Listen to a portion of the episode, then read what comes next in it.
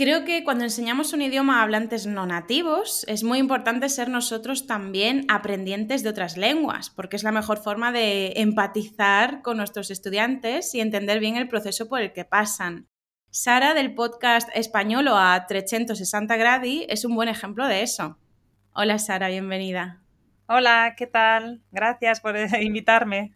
Gracias a ti por venir.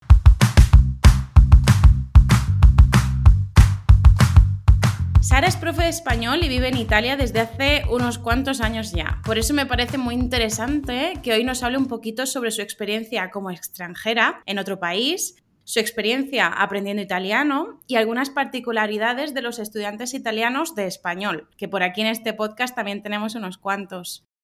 Sara, ¿nos cuentas un poquito sobre cómo acabaste en Italia, qué te llevó allí y por qué te quedaste? Bueno, pues fue eh, el Erasmus. Hice un año de estudios en Sicilia, en Italia, y esto que dicen que une Europa, conocí a un chico, nos enamoramos. Y entonces, bueno, me quedé ese año allí, luego él se vino a España, pero al final después hemos decidido finalmente regresar, así que vivimos en, en Sicilia. Oh, qué bonito. Es una de las razones más típicas y más bonitas, la verdad. Sí, sí, sí. Todos nuestros amigos al final son eso, parejas europeas y cada uno de un país y nos hemos conocido gracias al proyecto Erasmus. Wow. Una pareja cosmopolita. Mola. Muy bien. ¿Has experimentado algún choque cultural en Italia? Algo que te llamara mucho la atención al principio o incluso en tu propia relación, alguna diferencia que hayas visto de cultura, aunque sean unas culturas muy cercanas. ¿Has notado algo? Sí, efectivamente, siempre dicen, somos primos hermanos, somos muy parecidos, pero sí, sí que hay diferencias. Lo que más me sorprendió, incluso ellos siendo un pueblo muy mediterráneo y que con muchos meses al año de, de calor, es que son menos callejeros no viven tanto la calle como los españoles. Y entonces yo decía, venga, vamos a una terraza, vamos a un bar. Y me decían, no, no, ven a mi casa, vamos a casa, que vamos a comer. Y siempre me invitaban a comidas y a cenas y yo decía, hombre, con 20 años, muy interesante. ¡En casa! Eso para nosotros, claro, eso para un español es como plan de abuelitos, ¿no? De abuelos, claro. muy bien, y íbamos allí y me decían, mira, mira, observa qué tomates, qué calidad y esta mozzarella. Y yo decía, mm, sí, muy interesante, pero la fiesta cuándo?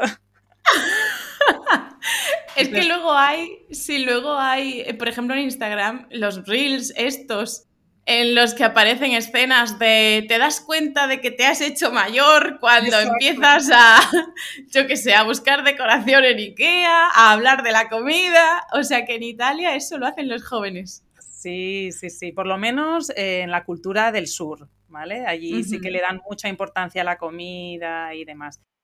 Otra cosa que me sorprendió mucho, que también es un tópico, pero yo lo he observado, es la fuerza de la mamá, el poder que tienen estas madres italianas y, no sé, la dependencia que tienen de ellas los hijos, ¿no? Me sorprendió porque yo sí, soy bastante independiente y creo que la gente de mi zona de España también. ¿Tienes algún ejemplo de esto? Bueno, no sé, pues las llamadas diarias, eh, pero... Llamadas diarias. Sí, diarias cada cinco o seis veces, o espera que se suba mi madre, o no sé, la mamá que controla. Eh, es como una diosa, está vista. Entonces, yo ahora que soy madre, en parte tengo ese poder, porque me dicen, ah, tú eres mamá. Yo, sí, vale, ¿y qué más da? Porque nosotros aquí tenemos asociado un poco, bueno, el padre y la madre por igual. Allí no. ¿Y cómo ha sido tu experiencia como madre en Italia?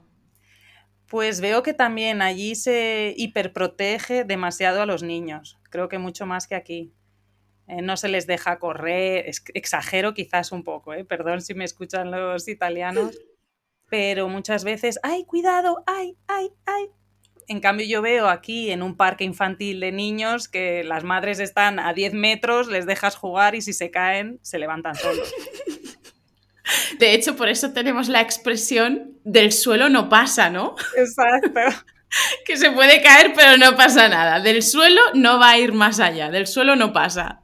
O todo lo que no mata engorda. Se cae el chupete, no pasa nada. Se te cae la merienda, cógela otra vez. Allí sería imposible, sería imposible. Ay, qué bueno. Oye, pues no tenía ni idea. Sí. una cosa más que también es muy famosa sería la forma de conducir, que es típica, ¿no? una anarquía total. Entonces a mí me gusta mucho porque soy muy flexible, pero cuando vuelvo a España me cuesta porque ya no puedo conducir con el móvil, no puedes mm. eh, girar donde te apetece, los semáforos allí son opcionales. Esto me hace mucha gracia. Te cuento, bueno, una, es una tontería, ni siquiera es una anécdota. Pero la primera vez que yo volé, sí. la primera de todas, fue a Turín. Ah.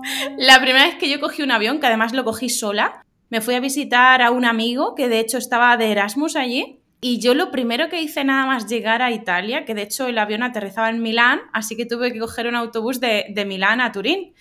Yo te juro que estaba todo el tiempo mirando a través de la ventana en el autobús para intentar entender por qué había este estereotipo de que los italianos conducen fatal.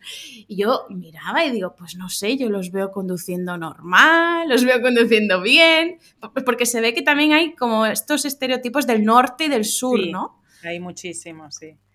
Y entonces eso, mm, no se puede generalizar, pero a mí siempre me comentan mis estudiantes, no, no, no, los del norte no son como los del sur, o los del sur no, pero aquí es que somos un poco especiales, un poco más relajado. También yo estoy en una isla, se dice que en las islas normalmente también hay otro ritmo de vida, pero sí hay una anarquía que en parte hay veces que, favorece, ¿no?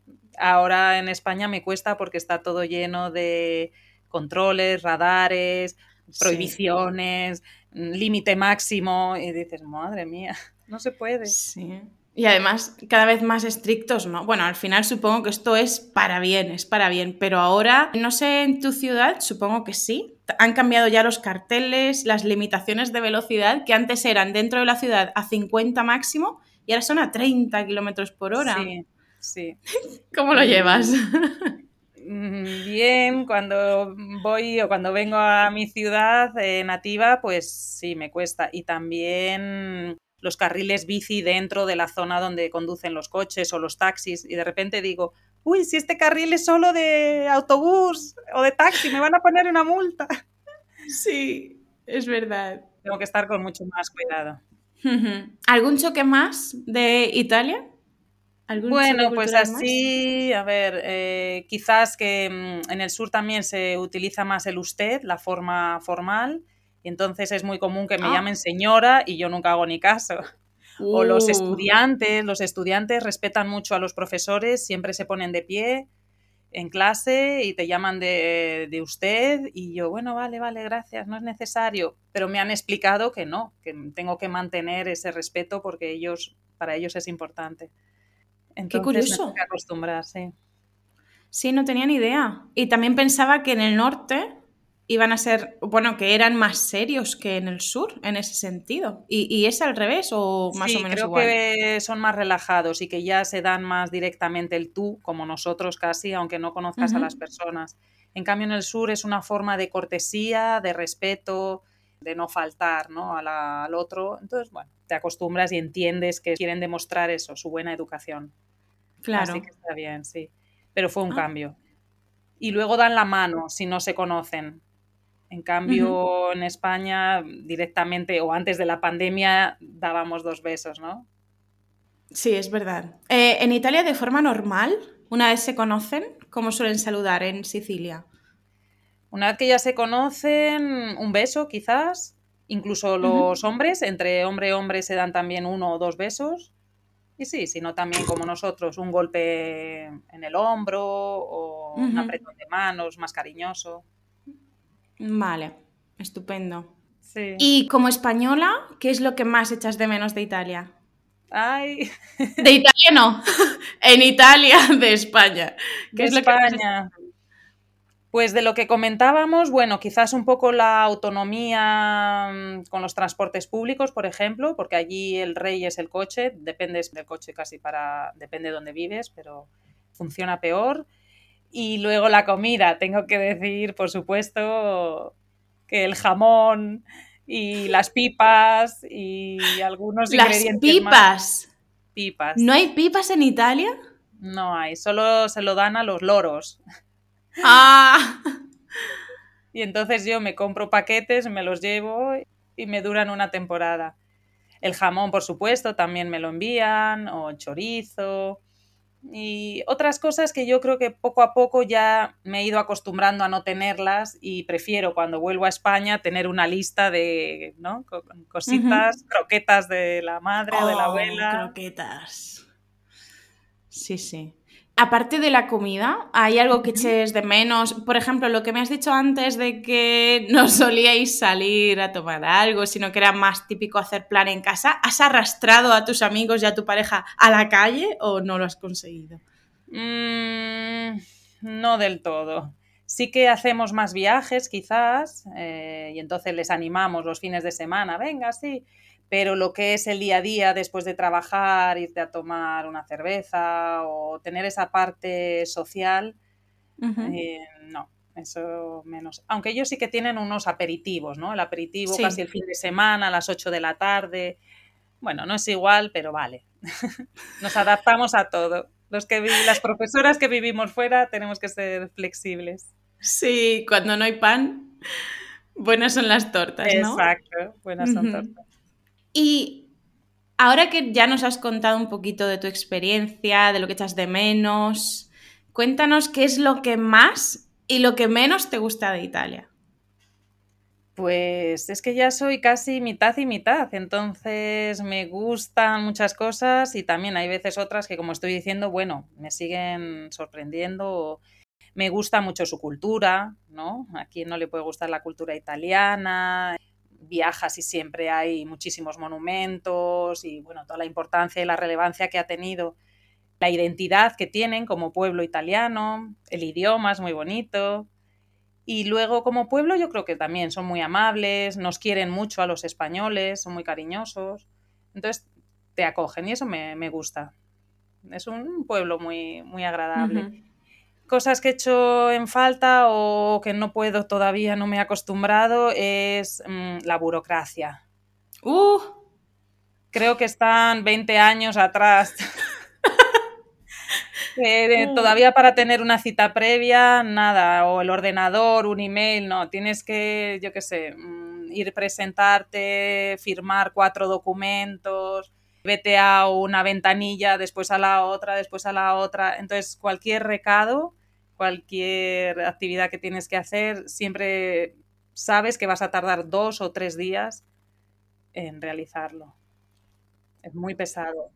más o menos como lo de vuelva usted mañana, ¿no? Vuelva usted mañana, pero aplicado a Italia. Sí, sí, sí. O te falta un documento, o la hora no es, o directamente te dicen, no, esta no es mi función, yo no te puedo ayudar, habla con otro. Y dices, bueno, pero si trabajas aquí seguro que entenderás más que yo, me puedes ayudar, ¿no? Quizás para eso los españoles decimos, mira, pues vete, sube por ese pasillo y habla con esa persona.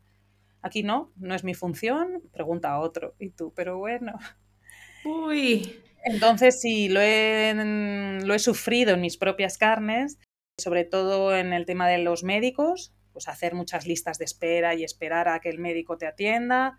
O cuando trabajo en alguna escuela, igual en las oficinas o para los papeleos de contratos, cosas. Y luego la diferencia que comentábamos antes, no me gusta que diferencien tanto entre el norte y el sur. Tienen un poco ahí de racismo, no sé, de...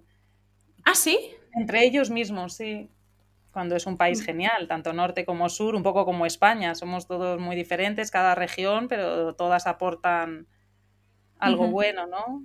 Y entonces siempre dicen, ah, vives en el sur, ah, eres del sur, ay, no, pero es que en el norte es mejor. Bueno, pero, pero luego vienen al sur al clima, ¿no? Y, Es verdad. mm. Sí, sí. Qué curioso. Entonces, bueno, tenía una idea, ¿no? De que el funcionariado en Italia compite contra el funcionariado español, que tienen ahí No, cada uno no, sus... Yo aquí alucino. Yo vengo y digo que me das el documento de identidad en dos horas, bueno, en dos horas, en 20 minutos, no me lo puedo creer. todo funciona muy bien. Yo digo, estoy en España. años. Sí, yo digo, estoy 20 años por atrás. Vale, eh, que no se enfaden nuestros queridos estudiantes y oyentes italianos, por favor, que lo decimos desde el cariño. Exacto. Sí, muy de bien. hecho, yo vivo allí y estoy encantada, ¿eh? Pero bueno, son estas pequeñas cosas que dices, bueno, hay que bromear también y reírse, ¿no? De ellas. Claro que sí. Es como lo mismo, ¿no? Cuando viene un francés o un inglés a España, lo mismo, vamos a, decirle lo que hay, lo que hay. Eh, Italia y España nos parecemos muchísimo en estas cosas. Pero bueno. Sí. Muy bien, qué curioso, no tenía ni idea. Vamos a cambiar un poquito de tema, ya nos has hablado un poquito de tu experiencia en Italia y de las cosas que te gustan, de este país que te ha gustado tanto como para quedarte en él, que por cierto no te he preguntado cuántos años llevas en Italia. Bueno, pues te comentaba que fui de Erasmus, luego volví a España y ya permanentemente para quedarme a vivir desde el 2010. Wow. Entonces unos 12, 12 añitos. Sí que son años, ¿eh? y, para moverte bien en Italia tienes que haber aprendido su lengua, el italiano. ¿Qué te parece la lengua italiana? ¿Cómo la aprendiste? Bueno, mm, también no sé si es tópico, pero es muy fácil, ¿no? Para un italiano eh, aprender español y viceversa. Entonces sí que recuerdo que me dieron un curso de unas 20 horas y después, nada, aprendí en la calle, con amigos, trabajando en la ciudad y observando. Yo ahora, lo que tú comentabas al principio, como he sido estudiante o todavía lo soy eh, estando fuera, me sirve para aplicarlo y explicárselo a mis estudiantes, ¿no? Tenéis que observar una palabra en su contexto, intentarla usar, em, compararla con vuestro idioma la vuestra. Y entonces así, así hacíamos. Teníamos listados en el frigorífico, ay, me encanta la palabra churro, uy, la palabra paura. ¿Y cuándo utilizan adiritura? Pues no lo sé, porque, a ver, pues yo lo he escuchado de esta forma, yo de esta. Y muy bien, de una forma muy natural. Y todavía sigo aprendiendo, claro, ahora con mis hijas que me dicen, esto no es así, mamá, y yo, ah, vale, vale, perdón. Ah. son bilingües entonces, ¿no? Sí, sí, sí. Pero tu pronunciación la tienes que mejorar. Y esto no se escribe así. Bueno, vale. Qué bonitas. Así que se aprende, se aprende siempre, sí. Pues gracias a que conoces la lengua, como decías, ¿no? Seguro que puedes adelantarte a errores de tus estudiantes antes de que los cometan o entender por qué tienen ciertas equivocaciones, ¿verdad? ¿Nos dices algunos ejemplos? ¿Qué errores suelen cometer los estudiantes italianos cuando aprenden español?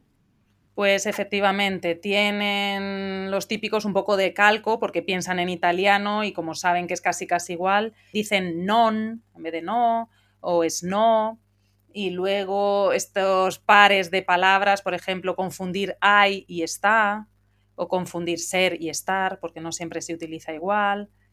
Los clásicos por y para, el subjuntivo, que ellos lo tienen, pero que lo usan un poco menos, tienden a evitarlo si pueden.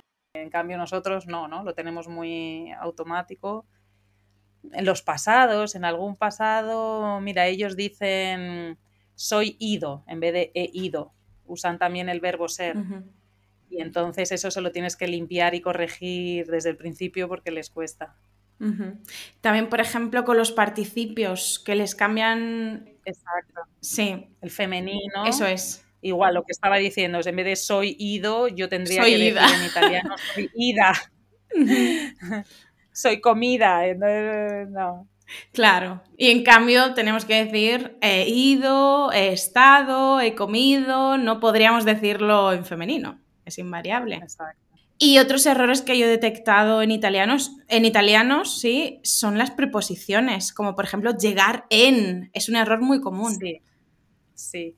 De y desde también, o cuando lo hacemos ¿no? con el pasado, desde hace y la cantidad de tiempo, esto les cuesta pero bueno, todo es salvable. Ellos tienen una partícula que es ne, que nosotros no tenemos, y entonces dicen, ah, como quiero dos, ¿no? Ne quiero dos, y yo ese ne no es necesario.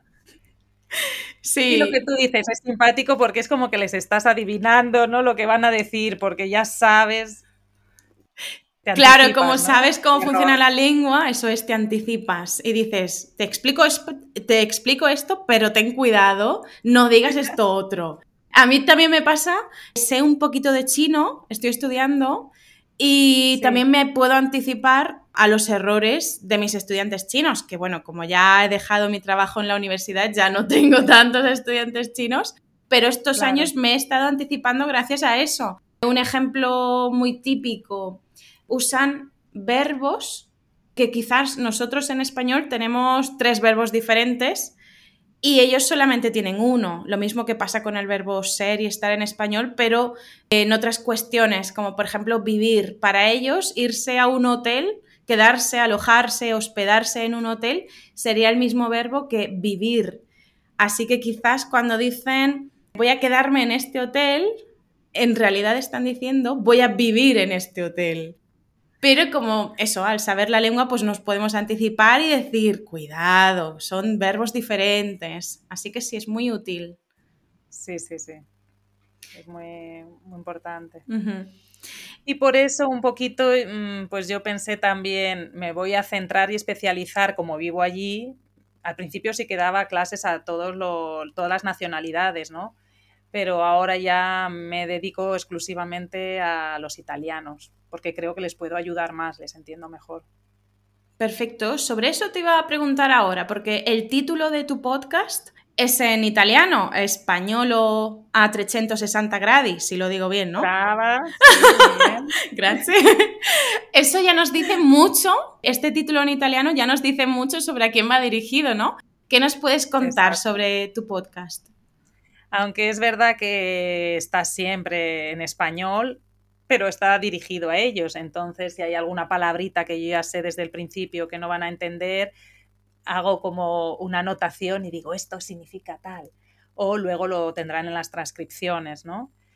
Bueno, yo quería darme a conocer en ese océano que es Internet y mm, contar a mis estudiantes o, a otros, ¿no? A los amantes del español que haya en Italia, cosas diferentes, ¿no? A los libros de gramática, a los libros de texto y pues sobre todo curiosidades. Yo me, se me ocurre un tema, digo, venga, este para el podcast siguiente. Alguna curiosidad lleva otra o enlazo una serie con un libro y una película y me sale un tema. Y bueno, aprendo yo mucho también documentándome y ellos el feedback también es muy bueno. Así que, no sé, es también mi visión a veces de mi vida allí o comparar los dos países, pues el sistema educativo o lo que sea, lo que se me vaya ocurriendo. Qué interesante. Son capítulos breves y nada, siempre estoy pensando en él. esto para el próximo y esto me lo apunto en la agenda para dentro de dos semanas. Eso que dices me suena, me suena a mí también. ¿A qué público va dirigido? Sí, a los italianos, pero de, ¿A qué nivel? Yo diría adultos, pero bueno, puedo tener desde estudiantes, no sé, 18 años, vamos a decir, en adelante, pero puedo tener gente de 20, 30 años, como 60, 70, porque como te digo, son curiosidades, generalidades, entonces ni me centro solo en los de TikTok, ni solo en algo de cultura, no sé, renacentista que puede interesar a gente más mayor. Entonces tengo un abanico bastante amplio. ¿Y de nivel de español estamos hablando de un intermedio bajo o de qué nivel? A partir de intermedio, sí, porque ellos también la comprensión auditiva enseguida entienden, ¿no? Y, Bueno, con este español de Valladolid estándar que tengo, siempre me dicen, más, entiende, no, no te preocupes. Entonces quizás ah, puede que hablen un poco menos, pero entender sí, sí. Sí, en general los italianos no tienen muchos problemas de comprensión auditiva, en comparación con estudiantes que vienen de lenguas no, románicas, claro. Claro, por eso luego les tienes que parar un poco los pies enseguida, ¿no? Cuando ya se quieren preparar a exámenes y tal. Sí. Una cosa es que tú entiendes mucho, pero un momento, vamos a ver la producción. Es verdad. Yo recuerdo cuando, cuando me saqué los títulos de, de examinadora DL, que tengo de los tres niveles, ¿no? A1, A2, B1, B2, C1, C2. estos exámenes que nos muestran, estos vídeos de ejemplo de exámenes reales que nos muestran para certificarnos, siempre hay alguno de algún estudiante italiano siendo examinado que, claro, como entiende muy bien y le pueden entender, se piensa que tiene un nivel mucho más alto del que realmente tiene y entonces quizá está haciendo la mitad del examen en italiano, porque se le entiende. Sí, por eso tienen que tener mucho cuidado. eso, me, eso me pasa a mí también y luego cuando el día que evalúas, ¿no? Yo también soy examinadora y es gracioso, pero bueno, tienen esa suerte, ¿por qué no utilizarlo, no? Exacto. Bueno, Sara. Y entonces yo, nada, perdona, te iba a decir que a tu pregunta un poco final, pues eh, lo llamé españolo directamente porque dije, yo, como va a ir a Italia, mi público va a ser Italia, pues lo llamo así a 360 grados que no existe, ¿no? Quizás ahora lo escucho un poco más en España. Mm, como con el significado de completo, ¿no? Completo. Completo, eso, no solo gramática, sino pues cultura, hablar de diferentes Sí, es un título muy bonito, sí. Muy gráfico, es muy gráfico, ¿no? Es todos los aspectos del español. Genial. Sí, sí, sí. Bueno, Sara, cuéntanos, ¿dónde te pueden encontrar los estudiantes que nos están escuchando ahora? Aparte de en tu podcast. Bueno, pues en mi página web, que sería un poco como mi casita, están invitados todos a entrar en www.saracastro.net y si no, pues en Spotify o en cualquier plataforma encuentran español o a 360 gradi. Muy bien, si es que el italiano suena genial, ¿eh? suena genial. Pues Sara, vamos a enviar también a los estudiantes a tu podcast porque tenemos un episodio juntas, así que que nos escuchen también allí. Nos vemos a la próxima. Muchas gracias por venir. Un abrazo, muchas gracias. Un saludo a todos. Un saludo.